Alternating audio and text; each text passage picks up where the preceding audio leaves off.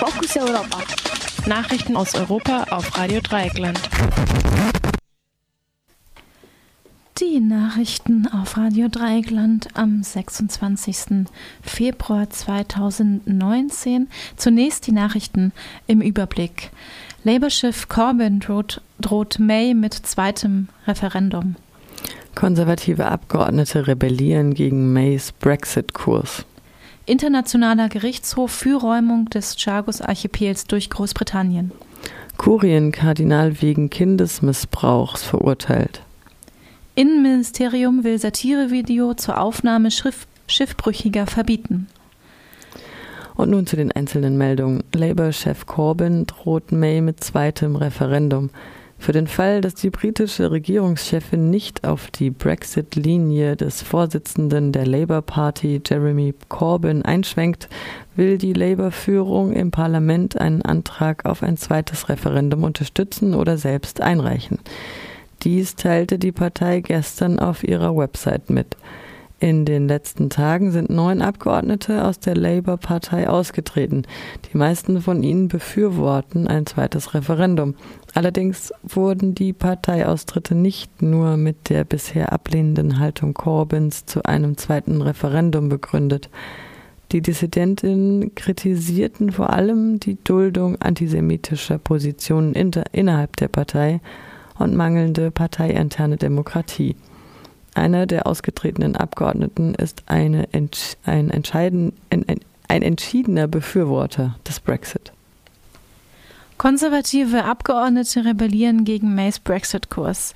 Nach einem Bericht des Guardian verlangen 25 Abgeordnete der konservativen Regierungspartei von May, dass sie einen No-Deal-Brexit ausschließt.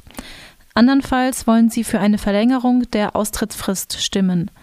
Nach einem Bericht der Internetzeitung The Independent unterstützten sogar 100 konservative Abgeordnete diese Position. Wie Corbyns Labour Party verlieren auch die Konservativen derzeit Abgeordnete im Parlament, wobei der Brexit die Hauptrolle spielt.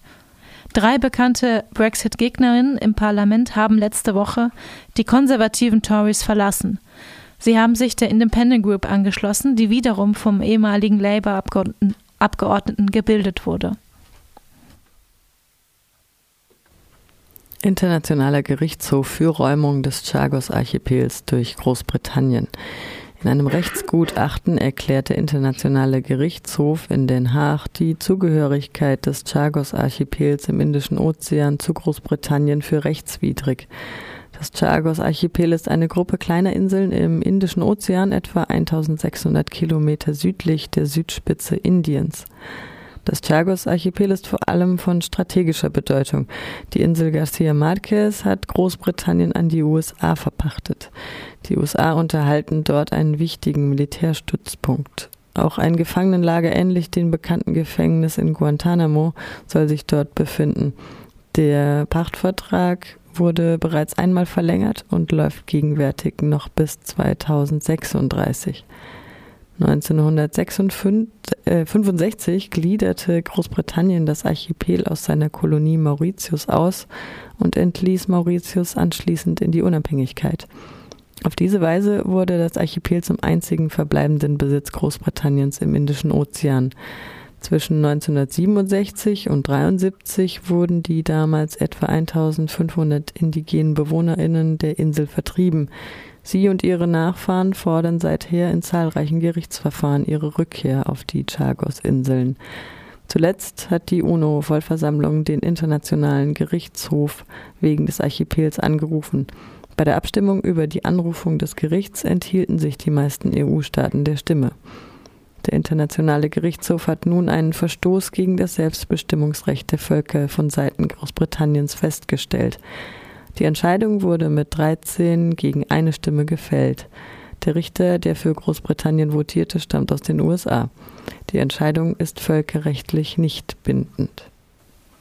Kurienkardinal wegen Kindesmissbrauch verurteilt. Wegen Missbrauch an zwei damals 13-jährigen Chorknaben in den 90er Jahren hat ein Gericht in Melbourne den Kurienkardinal George Pell schuldig gesprochen. Pell beschreitet die Vorwürfe. Sein Anwalt will gegen das Urteil Rechtsmittel einlegen. Das Geschworenengericht hat Perl bereits am 11. Dezember einstimmig für schuldig gesprochen. Wegen eines anderen Verfahrens wurde das Urteil jedoch nicht sofort veröffentlicht. Über das Strafmaß ist noch nicht entschieden. Dem 77-Jährigen droht eine Freiheitsstrafe von bis zu 50 Jahren. Pell war zwischen 1996 und 2014 Erzbischof und anschließend Finanzchef des Vatikans. Die seit 2008 bekannten Vorwürfe gegen Pell hatten auch im Vatikan zu heftigen Auseinandersetzungen geführt. Innenministerium will Satirevideo zur Aufnahme Schiffbrüchiger verbieten. Das Bundesministerium des Inneren und für Heimat will YouTube mit einer einstweiligen Verfügung dazu zwingen, ein satirisches Video vom Netz zu nehmen. In dem Video der Künstlerinnengruppe Peng will Deutschland wegen wird Deutschland wegen seiner Werte gepriesen. Eben wegen dieser Werte wolle Deutschland bis Ende 2019 alle Flüchtlinge aufnehmen, die im Mittelmeer in Seenot geraten sind. Zitat, damit wir bleiben, wer wir sind, sagt eine Stimme aus dem Off. Das Video ist als Satire durchaus zu erkennen. Trotzdem hat das, Innenministerium bereits im Juli vergangenen Jahres die Schließung der Website Seebrücke des Bundes.de erreicht, auf der das Video zu sehen war. Nun soll auch YouTube gezwungen werden, Kopien des Videos zu löschen. Das Ministerium von Horst Seehofer beklagt die Verwendung seines Logos in dem Video und eine irreführende Darstellung. Soweit die Nachrichten am 26. Februar 2019 von Kollege Jan. Vielen Dank dafür. Und noch ein paar ähm, zwei ergänzende Nachrichten, die wir jetzt reinbekommen haben.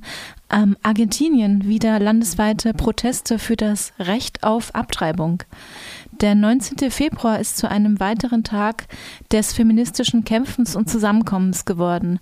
Seit vor einem Jahr der erste landesweite Panuelazug durchgeführt wurde, die grünen Halstücher Panuelos sind das Symbol der Bewegung für das Recht auf Abtreibung und dürfen bei keinem Protestmarsch fehlen. Bisher wurde das neue Gesetz zur Legalisierung von Abtreibung nur im Abgeordnetenhaus verabschiedet. Der Senat stimmte dagegen. An diesem 19. Februar 2019 kamen wieder tausende Frauen gleichzeitig in mehreren Städten zusammen, um die Legalisierung der Abtreibung, die Anwendung des Gesetzes 26.1 5.0 zur umfassenden Sexualerziehung in den Schulen sowie die Umsetzung der Möglichkeit eines Schwangerschaftsabbruchs durch den Paragraph 86 des Strafgesetzbuches zu fordern.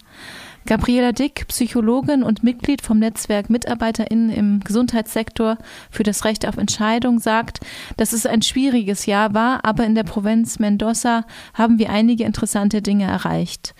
Das Programm zur sexuellen und reproduktiven Gesundheit versucht zu begleiten. Wir haben im Jahr 2017 vier bis fünf Schwangerschaftsabbrüche durchgeführt. 2018 waren es bereits 50. Trotzdem gehen die Abtreibungen im Geheimen weiter. Aber wir werden immer mehr Gesundheitssektor, die werden immer mehr im Gesundheitssektor, die versuchen, dieses Recht zu garantieren. Nora Leier, Teil der landesweiten Kampagne für das Recht auf legale, sichere und kostenlose Abtreibung, versichert, dass sie Zitat solche Aktionen öffentlich unterstützen, um zu zeigen, dass wir nicht schlafen, dass wir weiterkämpfen und dass wir ein Projekt haben, dem die Abgeordneten bereits zugestimmt haben und das dieses Jahr wieder vorgelegt werden wird. Wir fordern, dass Sie sich bei diesem Recht, das das Leben von Frauen und Mädchen retten kann, auf unsere Seite stellen. Zitat Ende. Der Protest klagt auch andere Gewaltanwendungen gegen Frauen an, darunter auch die extremste Form der Femizide und macht sie sichtbar.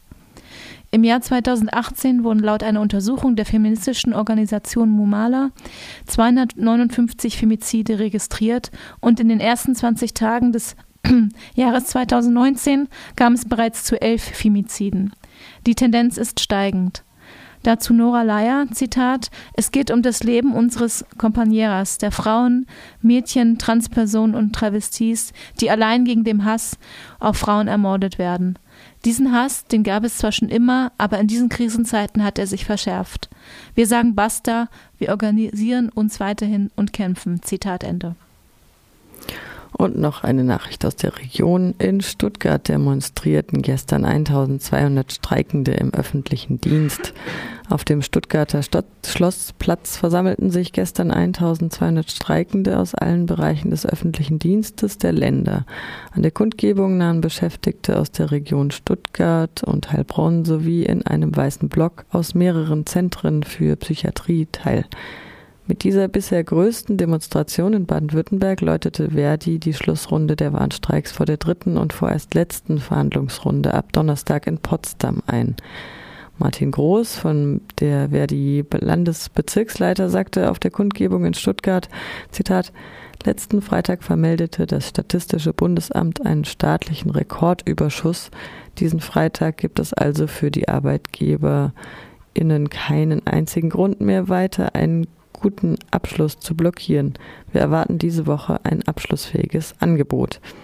Im gestrigen Warnstreik beteiligten sich Beschäftigte aller Bereiche von Universitäten, Studierendenwerken über die Regierungspräsidien aus Autobahnmeistereien und Landeskultureinrichtungen, dem Statistischen Landesamt sowie vielen weiteren Landeseinrichtungen, wie beispielsweise der Lindenparkschule Heilbronn und aus den Zentren für Psychiatrie in Winnenden, auf der Reichenau, Weinsberg, Zwiefalten, Kalf und Bad Schussenried.